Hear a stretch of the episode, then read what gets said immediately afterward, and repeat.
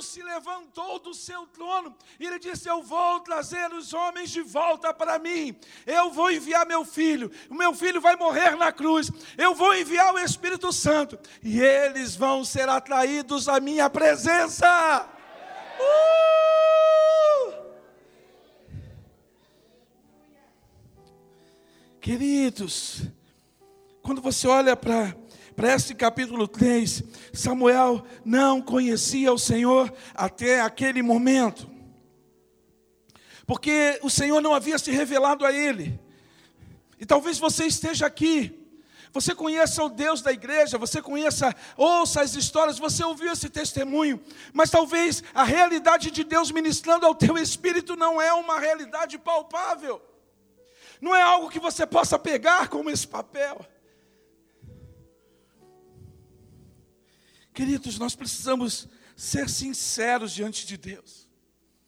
Qual foi a última vez que você viu, ouviu a voz de Deus? Qual foi a última vez que Deus te chamou e disse: Meu filho, eu quero falar com você. Eu quero ministrar a você as minhas impressões. Eu quero ministrar a você os meus sonhos. Eu quero gerar em você a minha vida. Sabe, quando você começa a caminhar com Deus, você precisa voltar ao momento do seu chamado. Você precisa voltar muitas vezes ao ponto onde tudo começou. Queridos, nós temos ouvido sistematicamente. Deus fala por meio do Espírito Santo, Deus fala por meio da Bíblia, Deus fala por meio da igreja, Deus fala por meio das orações, Deus fala por meio das circunstâncias. Deus nos tem dado uma palavra, uma palavra que enche o nosso ser com de uma forma eficiente, de uma forma eficaz, de uma forma contundente, de uma forma satisfatória, para nos trazer um, a direção para hoje, para agora. O meu desejo é que você acorde amanhã, se você acordar amanhã, se amanhã for uma realidade de Deus para você, e você possa decidir conforme a revelação que Deus está trazendo para você. Você possa encontrar direcionamentos, e o meu sonho é que, que tudo isso se torne real. De repente, quando você olha para os dias de Samuel, o texto diz que era um tempo de escassez, um tempo de dificuldade, onde as mensagens de Deus não eram frequentes, as visões de Deus não eram frequentes, era um tempo de vazio da revelação de Deus. Era um tempo de deserto, era um tempo de vácuo, em que as pessoas não podiam ouvir, em que as pessoas não podiam receber. E de repente Deus decide fazer algo, Deus decide se mover. E ele vai a Samuel e ele começa a ministrar a ele. Exatamente como ele fazia. Visões, sonhos, mas ele faz um chamado. Foi uma voz que Samuel ouviu, Eli não ouviu. E Samuel corria para Eli. E ele ficava numa expectativa, porque ele ouvia uma voz e ele corria: Você me chamou? O Senhor me chamou? Ele disse: Não, te chamei. Era como se a expectativa de Samuel fosse frustrada, porque ele ainda não conhecia o Senhor, ele não entendia, mas ele, ele conhecia Ele. Deus quer nos ensinar com isto. Deus quer fazer a gente aprender algo. Por quê? Porque Deus fala a nós nesse tempo pelo meio do Espírito Santo. O Espírito Santo é quem nos conduz a Jesus. O Espírito Santo é que nos convenceu que éramos pecadores. O Espírito Santo, ele nos ensina. O Espírito Santo, ele nos guia. O Espírito Santo, ele nos direciona. Ele sonda os nossos corações. Ele faz com que a gente se lembre das verdades espirituais que Deus ministrou por meio de Jesus. Ele estava em Jesus. Jesus se movia pela dependência exclusiva dele. Jesus não fez nada enquanto o Espírito Santo não veio sobre ele. E quando você olha para isso, você percebe o quanto isso é importante. Só que, queridos, o Espírito Santo não é propriedade de uma denominação. O Espírito Santo não é propriedade de um ministério. O Espírito Santo não é propriedade de uma geração. O Espírito Santo não é propriedade de uma época. O Espírito Santo é um ser soberano. E ele não se sujeita, ele governa no sentido de que ele tem todo o poder para manifestar tudo da parte de Deus. E quando a gente entende isso, quando a gente compreende essa realidade de que de fato o Espírito Santo é tudo isso, ele é o próprio Deus morando em nós. Então você começa a perceber que sem o Espírito Santo, esse culto não tem condição de existir. Sem o Espírito Santo, servir a Deus é um fardo. Sem o Espírito Santo, não há alegria. E você descobre que a alegria do Senhor é a nossa força. Neemias entendeu isso com muita propriedade, mas sem o Espírito não há alegria. Sem o Espírito não há paz, sem o Espírito Santo não há longanimidade, não há bondade, não há mansidão, porque tudo isso é fruto do Espírito Santo, é algo que ele produz em nós. Então, queridos, sem o Espírito Santo, fala assim: sem o Espírito Santo, eu não posso ter comunhão com o Pai.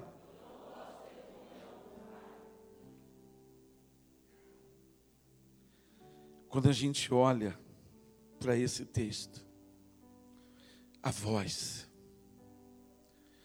eu aprendo uma coisa que é fundamental. Repita comigo: eu preciso estar disponível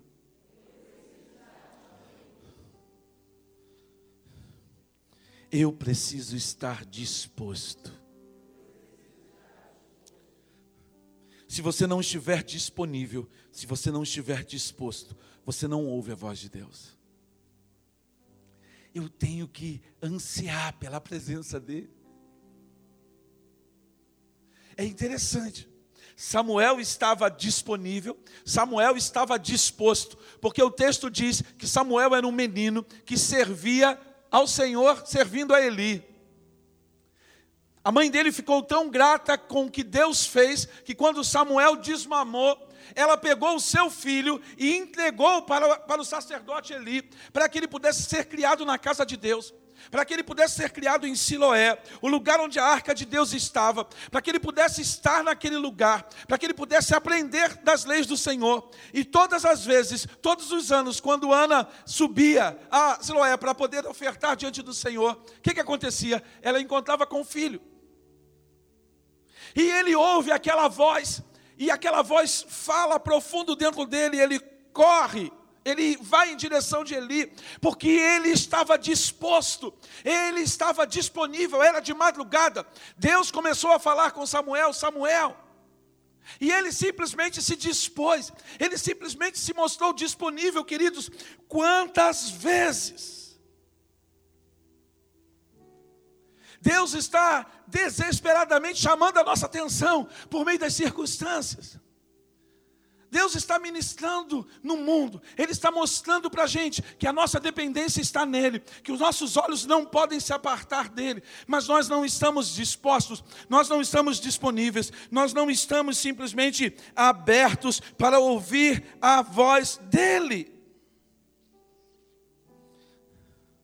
Mesmo não tendo uma experiência com o Senhor, Samuel estava preparado, por quê? Porque quando Eli virou para ele e disse: Quando você ouvir a voz novamente, você vai simplesmente dizer: Fala, Senhor, porque o teu servo ouve.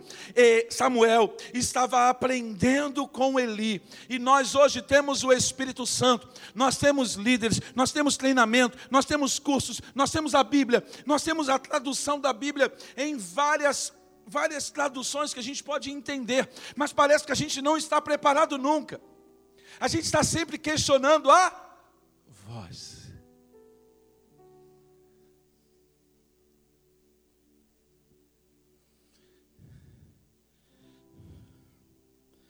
entender que esse é, o, é a chave para a nossa vida, essa é a chave. Ouvir a voz de Deus de tal modo que nós compreendamos o seu desígnio, compreendamos o propósito de Deus para as nossas vidas. Alguns anos atrás eu estava aqui, deve ter, acho que foi ano passado, eu não lembro. Acho que foi ano passado quando nós fizemos uma conferência apostólica. E o pastor, o apóstolo, que pregou no primeiro dia, ele trouxe uma palavra. E aquela palavra me fez lembrar. Ele disse: Qual é o chamado de Deus para a sua vida? O que que Deus prometeu a você quando Ele te chamou? O que que Deus te deu como promessa para a sua vida? Como Deus ministrou a você? Então se mova pela revelação que você recebeu de Deus. E eu comecei a me mover pela palavra que Deus havia me dado no dia em que Ele me chamou para o ministério, lá em Jeremias. Ele disse: Não tenha medo. Eu ouvia muitas vozes, mas aquela palavra foi contundente, aquela palavra foi definitiva, aquela palavra foi determinante. Queridos, quantas perdas, quanto sofrimento, quantos muros nós teríamos derrubado, quantas coisas nós teríamos experimentados com Deus, quantas coisas nós poderíamos estar vivendo, se nós estivéssemos dispostos, disponíveis e preparados para ouvir a voz de Deus. Paulo adverte a igreja de Corinto, falando: olha, vocês já eram para ser gigantes, vocês já eram para ser maduros, eu podia estar dando a vocês um alimento sólido, mas eu ainda estou tendo que ensinar a vocês os rudimentos da fé, eu ainda estou tendo que dar leite a vocês. Até quando vocês vão continuar como meninos? Queridos, Deus está chamando a sua igreja, sabe por quê? Porque essa é a hora. Deus está chamando o seu povo, Deus está chamando os seus valentes, Deus está chamando os seus guerreiros, para que eles ousem a voar alto com Deus, ousem a entrar na presença de Deus, ousem a depender da provisão de Deus, ousem a receber a palavra de Deus. Deus está chamando a gente, queridos, para voar alto. Por quê? Porque conhecer a Deus é a meta de nossa vida. João no capítulo 17, versículo 3, isso é muito claro. A vida eterna é isto, conhecer a Cristo. Conhecer Jesus. João 17, versículo 3, ele resume a vida eterna em conhecer Jesus. E conhecer a Deus que o enviou. Como nós podemos conhecer Jesus? Nós cantamos: Quero conhecer Jesus, quero conhecer Jesus, quero ser achado nele. O único jeito disso se tornar possível é por meio do Espírito Santo. É o Espírito Santo quem vai traduzir, é o Espírito Santo quem vai trazer as impressões de Deus para nós. Quando a gente entende isso, você começa que essa essa disponibilidade, meu Deus, era um menino.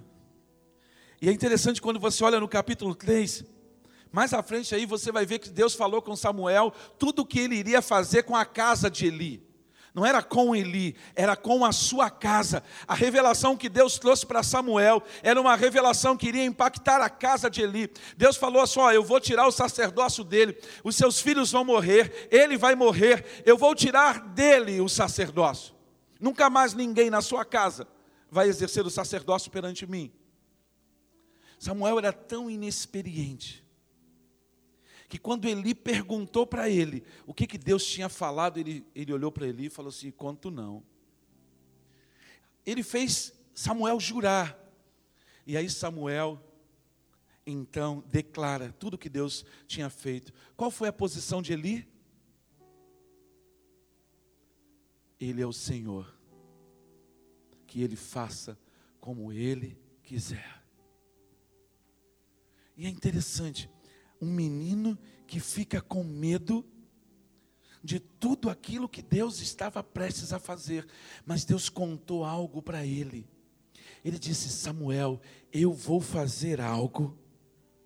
Olha, estou prestes a realizar algo em Israel que fará tinir os ouvidos daqueles que ouviram a, ouvirem a respeito.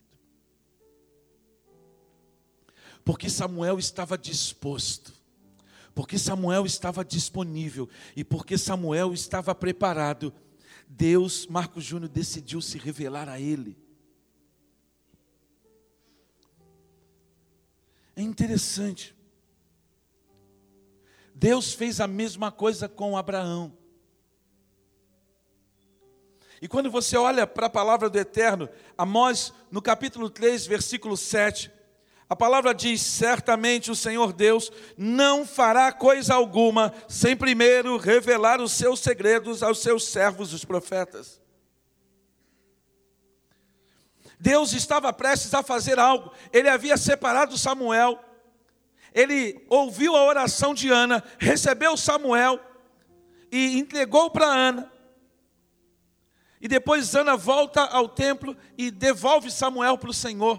E Deus aparece a Samuel e diz: Samuel, eu quero contar para você o segredo. Ou seja, quando você está disponível, quando você está preparado, quando você está pronto, Deus começa a contar para você os segredos que Ele tem, aquilo que Ele quer realizar. Por quê? Porque é o Espírito Santo quem sonda o coração de Deus, e Ele sonda o nosso coração, e Ele começa a ensinar para a gente, Ele começa a manifestar para a gente.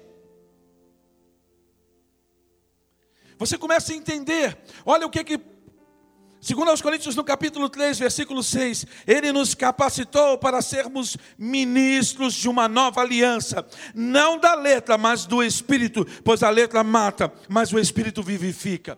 O que, que isso significa, queridos? Nós somos ministros de uma nova aliança. Fala assim: eu fui chamado por Deus para ser ministro de uma nova aliança.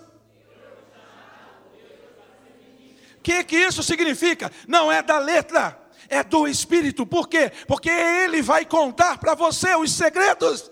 Ele vai revelar para você, Ele vai ensinar para você, Ele vai conduzir. Fala assim: o Espírito Santo vai me conduzir na palavra. Queridos, sem o Espírito não há visão, sem o Espírito não há revelação, sem o Espírito Santo não há paz, não há alegria, não há nada.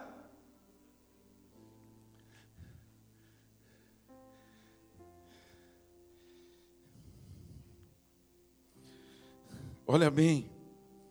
Continua aí em 2 Coríntios capítulo 3, versículo 7 a 11. Ele diz: "O mistério que trouxe morte foi gravado com letras em pedras. Mas esse mistério veio com tal glória que os israelitas não podiam fixar os olhos na face de Moisés, por causa do resplendor do seu rosto, ainda que desvanecente. Não será o mistério do Espírito, ministério do Espírito, ainda muito mais glorioso? Se era glorioso o ministério que trouxe condenação, quanto mais glorioso será o ministério que produz justificação.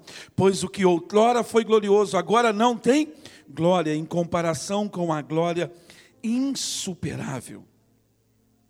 E, o, se, e, e se o que estava se desvanecendo se manifestou com glória, quanto maior será a glória do que permanece. Meu irmão, o Espírito Santo quer desatar aquilo que estava escondido no coração de Deus. Olha, eu vou dizer uma coisa para você. Eu já tinha recebido muitas palavras dos meus pais.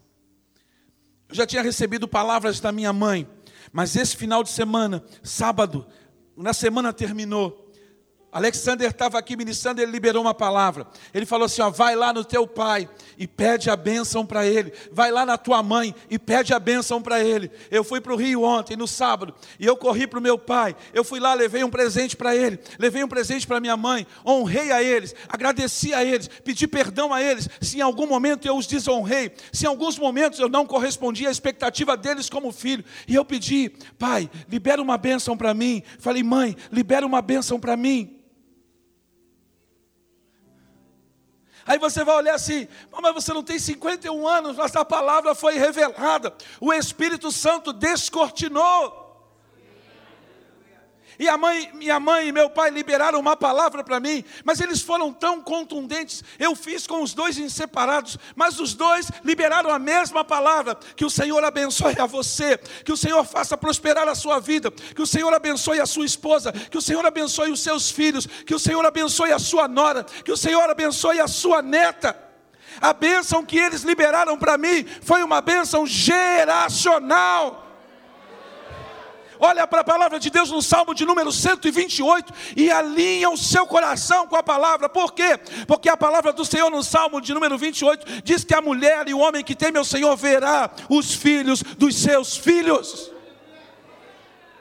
Queridos, você precisa se alinhar com a palavra, você precisa se alinhar com o Espírito. Fala para o seu irmão assim: deixa de ser menino.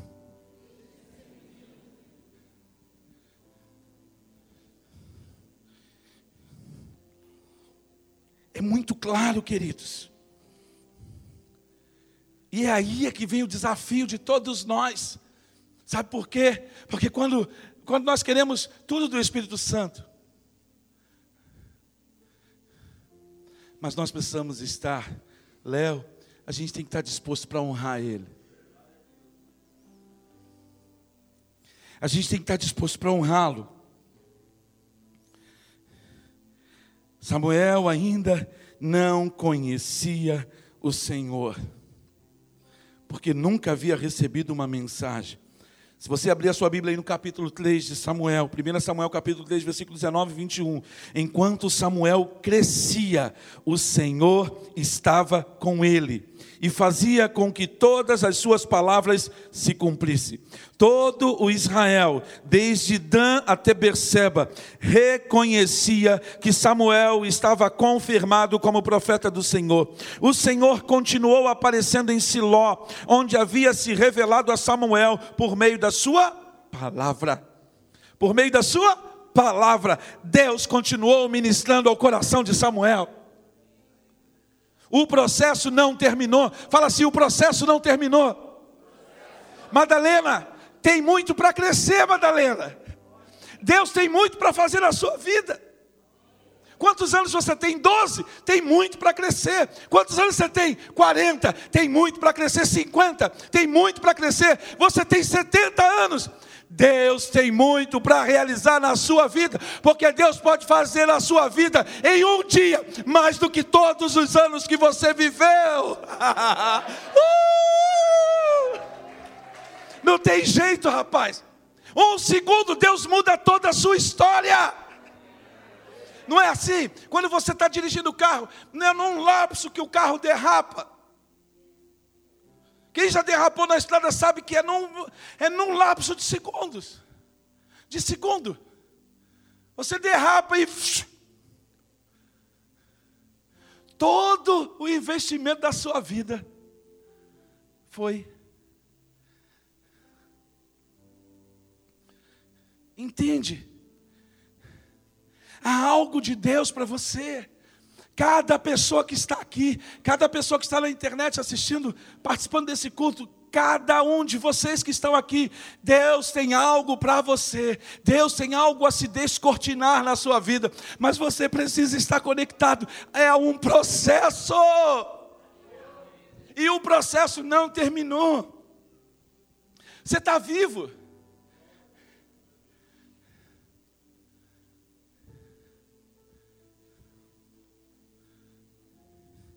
Teve uma irmã que mandou uma mensagem para mim hoje, falou assim: Pastor, onde é que eu consigo ler a Bíblia no original? Eu falei: Xiii, vai ter que estudar muito.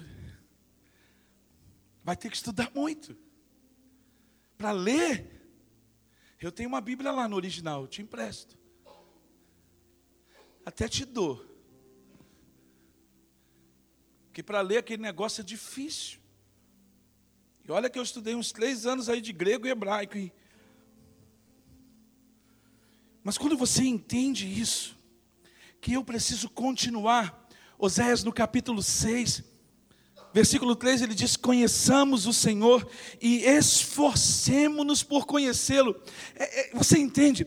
Gilcimar, há um esforço. Por que, que há um esforço? Jonas, por que, que há um esforço? Porque crescimento espiritual não é natural é contra a carne, é contra a nossa natureza. Paulo, em Romanos 8, versículo 6, ele diz, Vinícius, que a inclinação da nossa carne é sempre para o mal, é para torcer o que o Espírito disse, é para criar confusão.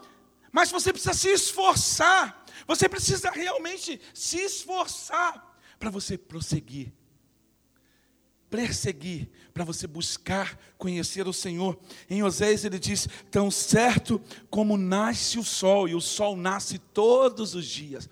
Ele diz: Tão certo como nasce o sol, ele aparecerá. Ou seja, se você se esforçar, o Espírito Santo não vai te frustrar. Fala assim para a pessoa que está do seu lado: O Espírito Santo não frustra as suas expectativas. Não, você tem que declarar com convicção: o Espírito Santo não vai te frustrar. Por que, que ele não vai te frustrar? Porque ele é Deus.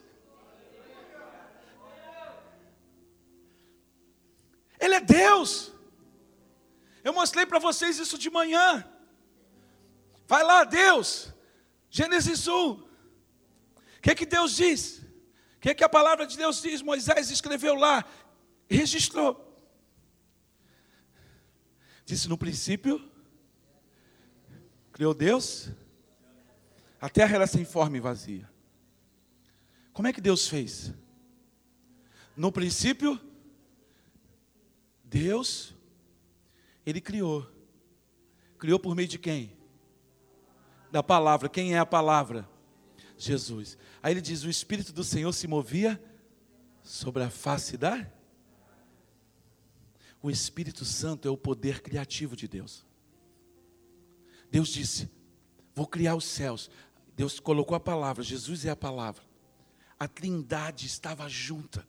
Sabe o que, isso significa? Que o Espírito Santo não é qualquer coisa. Nós temos que parar de tratar o Espírito Santo como se ele fosse um adereço na vida da igreja.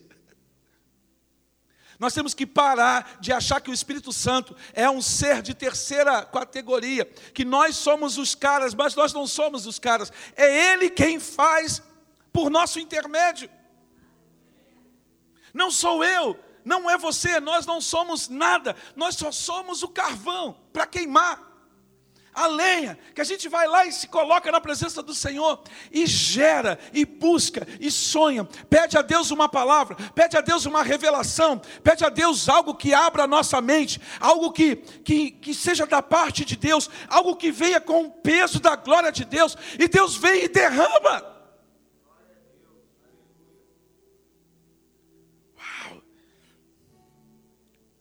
Aí você vê que Samuel entendeu. Porque quando depois os, os filisteus vieram atacar, os filhos de, de Eli morreram. Aí nasce um menino, na hora que a mãe recebe a notícia que os irmãos tinham morrido, que o sacerdote, e cabode, foi-se a glória do Senhor. A arca do Senhor foi roubada. Ficou uma confusão.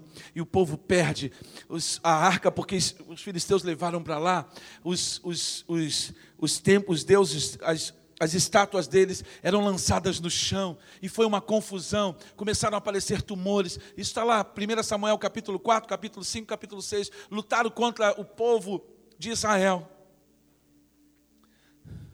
Chega no capítulo 7, depois que Deus deu vitória,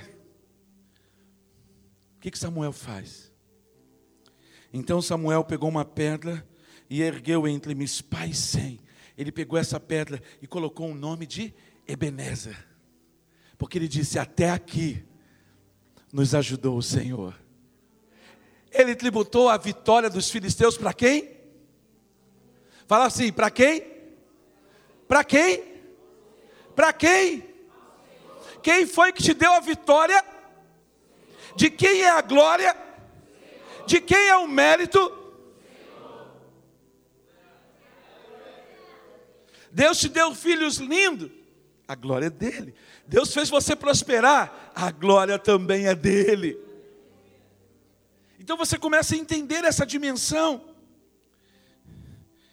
Porque para muitas pessoas a presença do Espírito Santo é algo trivial. É, é, deixa eu voltar só o texto rapidamente aqui do capítulo 7. Samuel continuou como juiz de Israel durante todos os dias da sua vida. Cada ano percorria de Betel, Gilgal, Mispá, decidindo as questões de Israel em todos os lugares. Mas sempre retornava a Ramá, onde ficava sua casa. Ali ele liderava Israel como juiz, e naquele lugar ele construiu um altar em honra ao Senhor. Todos os anos ele voltava lá, para casa, no altar, e tributava honra e glória ao Senhor. Queridos, na dispensação em que a gente está, ficou muito mais fácil. Falar para a pessoa que está do seu lado, ficou mais fácil. Mas parece que a gente tem uma habilidade para complicar as coisas. Porque o Espírito Santo não é como você troca de roupa, não, filho. Você chega em casa, troca de roupa e fala assim: Espírito Santo, vem comigo. Não é isso. Nós precisamos compreender essa dimensão do sagrado e não perder em nenhum momento quem é o Espírito Santo.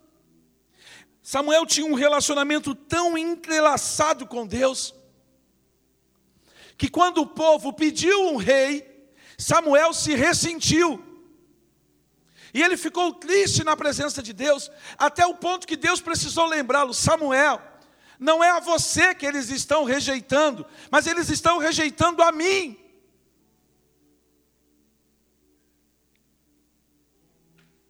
Irmãos, o Espírito Santo é o sustentáculo da igreja.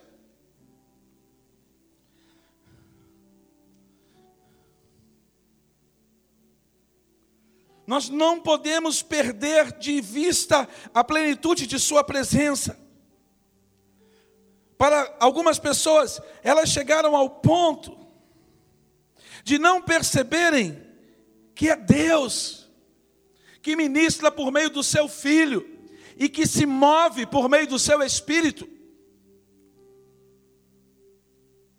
Tudo que Jesus Cristo fez na terra em João no capítulo 14, ele fala com Felipe, Felipe, você está me perguntando, mostra-me o Pai. Ele disse, Felipe, quem me vê, vê o Pai. Porque o Pai está em mim. Então ele disse: O Pai está em mim. É algo tão contundente, é algo tão profundo, é algo que é para mudar a nossa história de uma forma plena. Eu vou abrir aqui João 14.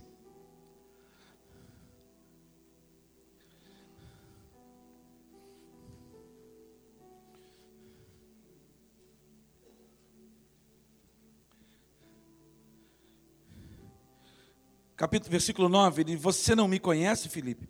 Mesmo depois de eu ter estado com vocês durante tanto tempo, quem me vê, vê o Pai. Como você pode dizer, mostra-nos o Pai? Você não crê que eu estou no Pai e que o Pai está em mim? As palavras que eu lhes digo são, não são apenas minhas, ao contrário, o Pai que vive em mim está realizando a sua obra. Creiam em mim quando digo que estou no Pai e que o Pai está em mim, ou pelo menos creiam por causa das mesmas obras. Versículo 12: Digo-lhes a verdade: aquele que crê em mim fará também as obras que tenho realizado, fará coisas ainda maiores do que estas, porque estou indo para o Pai. E eu farei o que vocês pedirem em meu nome, para que o Pai seja glorificado. Repete comigo: para que o Pai seja glorificado no Filho. Jesus disse o que? Eu farei o que vocês pedirem em meu nome, para que o Pai seja glorificado no Filho. O que vocês pedirem em meu nome, eu o farei.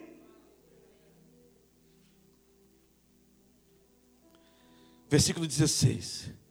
Versículo 15: Se vocês me amam, obedecerão os meus mandamentos, e eu pedirei ao Pai, e ele lhes dará outro conselheiro para estar com vocês para sempre. O Espírito da Verdade, o mundo não pode recebê-lo porque não o vê nem o conhece, mas vocês o conhecem, pois ele vive com vocês e estará em vocês. Oh Deus. O que, que ele disse? Você que estava aqui de manhã, você estudou. Ele vai te dar um outro. Ralos ou heteros? A palavra outro, no grego, é heteros ou halos. Eu expliquei isso de manhã. Se eu te dou uma banana, e você quer uma outra fruta, eu posso te dar uma maçã. Isso é ralos, porque eu estou te dando uma outra fruta. Eteros, desculpe. Isso é eteros, o pessoal está ligado, viu?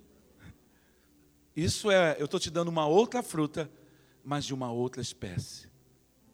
Mas se eu te dou uma goiaba, é porque eu fui inventar a fruta.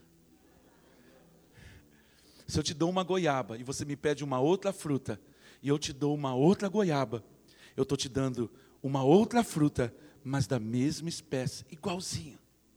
Foi isso que Deus disse. Eu vou rogar ao Pai, e Ele vai dar a vocês um outro consolador, ou seja, Ele vai dar a vocês um outro da mesma espécie, igualzinho a mim. E Ele vai morar em vocês, Ele vai se mover junto com vocês. Então, queridos, é por isso que o negócio da santidade é sério, ser de santos, porque eu sou santo.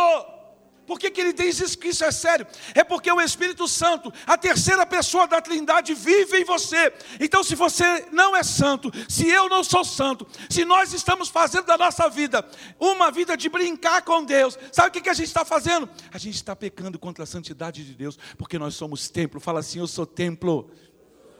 Eu não sou porcaria, não. Fala, você tem que falar, você tem que assumir uma identidade. Você, queridos, é a habitação do Deus Altíssimo. O diabo é que quer fazer você se sentir fraco, se sentir rejeitado, se sentir abandonado, se sentir entristecido, ferido por causa das, dos seus pais. Cara, eu posso falar coisas para você do, do meu pai. Quando eu tinha 16 anos, meu pai se separou da minha mãe, cara. Quando meu pai estava ficando velho, hoje ele está com 82 anos. Eu falei com a minha esposa, Cristina, nós precisamos nos aproximar do Pai. Por quê? Porque a gente não vai ter acesso a Ele. E eu procurei ter relacionamento com meu pai, passando por cima de toda dor pessoal. Por quê? Porque é o meu pai. Fala mal dele você é o meu Pai. O Pai que Deus me deu, a quem eu honro. A mãe que Deus me deu, com todas as suas limitações, com todas as suas dificuldades, da mesma forma como eu, imperfeitos, como todos nós o somos. Ora, Deus não pode ministrar por meio do Espírito Santo onde ele não é honrado. Se você não honra ele, ele não pode te usar. Ele quer te usar. Aí você descobre que o Espírito Santo ele pode ser entristecido, Efésios 4, 30, ele pode ser insultado, ele pode ser resistido, Atos 7, 51, ele ensina, 1 Coríntios 12, 13, ele perdoa, Atos 9, 31, ele possui vontade, 1 Coríntios 12, versículo 11, você percebe que ele é um ser independente, ele tem vontade, ele te ensina, ele pode ser entristecido, ele pode ser rejeitado, então nós não podemos relevar o Espírito Santo a um papel secundário, porque nessa dispensação ele tem um papel central, nessa dispensação ele é tudo o que precisamos, nessa dispensação nós precisamos andar cheios dele, porque aí o rio de Deus vai fluir exatamente como ele tem que fluir. O rio de Deus vai ser manifesto exatamente como ele tem que ser manifesto. Deus vai realizar as curas, Deus vai trazer libertação, Deus vai salvar as pessoas, Deus vai operar os milagres, os mesmos milagres que Jesus operava, o mesmo poder que Jesus. Ah, o problema é o poder. Sabe por que a gente não gosta dessas coisas? Porque a nossa vida não apresenta esses frutos. Nós não apresentamos esses frutos no dia a dia. Nós não testemunhamos dessa forma de Jesus. A gente fala do Espírito Santo, mas quando a gente tem que abrir a boca para falar, é, é a nossa carne que dá vazão. A gente não lembra que há um governo. Então a gente solta a língua. E aí como é que vai orar para curar? Como é que vai, vai experimentar? Por quê? Porque a gente viveu e, vi, e acreditou na religião. Que seguir isso, fazer, olha, tem, tem todo um modelo que você faz.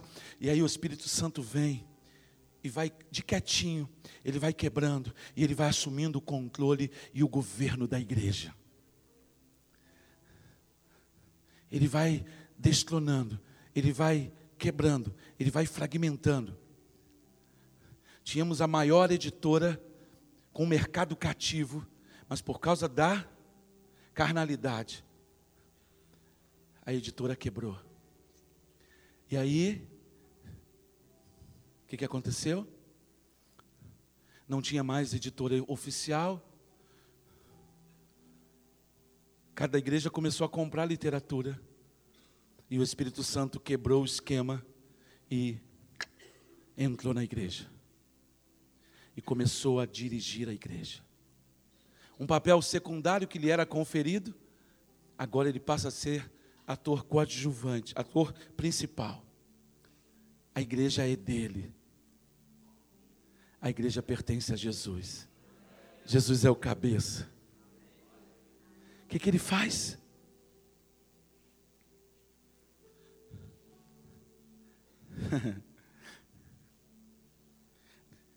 Não vai todo mundo virar pentecostal porque não existe isso. Mas vai todo mundo andar debaixo do governo do Espírito. Porque Deus fez uma promessa: derramarei do meu espírito sobre toda a carne. Derramarei. Ele disse: Eu vou fazer as pessoas serem convertidas eu vou trazer as pessoas para perto do Pai. Por quê? Porque é o Espírito Santo quem convence do pecado, da justiça e do juízo. Então a pessoa está lá no Nordeste, ela abre uma Bíblia e ela começa a ler, e o Espírito Santo vai lá e ela se converte. A pessoa abre uma Bíblia ali, na esquina aqui, e ela se converte. Aí ela chega na igreja, aí o pregador faz o apelo, e ele fica todo feliz porque as pessoas se decidiram, mas foi o Espírito Santo. Por quê? Porque é Deus quem acrescenta a sua igreja aqueles que hão de ser salvos. Ele vai atraindo, ele vai atraindo, ele vai atraindo, ele vai atraindo. E as pessoas vão vindo, as pessoas vão vindo. O que, que a igreja precisa fazer? A igreja precisa se deixar governar por ele. Oh, glória a Deus. E aí, quando você descobre você descobre a voz. Eu lembro daquela canção do Suzano quando ele diz: Posso ouvir a tua voz me chamando, me chamando. E ele diz: Eu vou, eu vou correndo, eu vou correndo para os seus braços. E aí, como é que Deus faz? Deus vai atraindo as pessoas para Ele. Porque Ele encontra pessoas que começam a clamar, ele encontra pessoas que começam a orar nas ruas, ele encontra pessoas que começam a decretar que o reino de Deus é chegado naquela rua, e todos os dias a pessoa passa naquela rua e ela declara que o reino de Deus vai vir sobre aquela rua, e as pessoas continuam passando e continuam declarando. Aí um dia ela passa e o bar fechou. Aí todo mundo fala assim, e o bar fechou. Ela diz: Eu sabia que o bar ia fechar, porque eu estou orando há cinco anos para Deus mudar a vida desse homem.